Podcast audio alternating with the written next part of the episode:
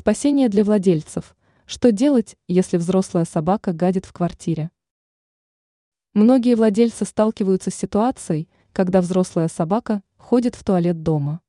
Конечно, это вызывает расстроенные чувства. Что же делать? Разберемся в этом более подробно. Если хозяин мало времени выделяет на прогулку с собакой, то неудивительно, что питомец делает лужу в квартире. Со временем это может перерасти в привычку, и животное начнет думать, что ходить в туалет дома – нормальное явление. Именно поэтому важно выгуливать четвероногого друга несколько раз в день. На каждую прогулку нужно выделять не менее 20 минут.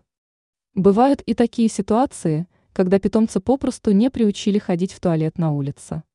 В этом случае может помочь перевоспитание.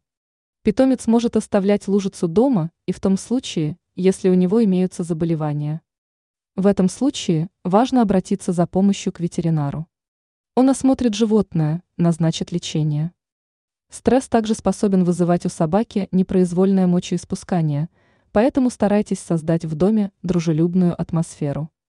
Важно помнить о том, что после устранения причин наступит совсем другой период.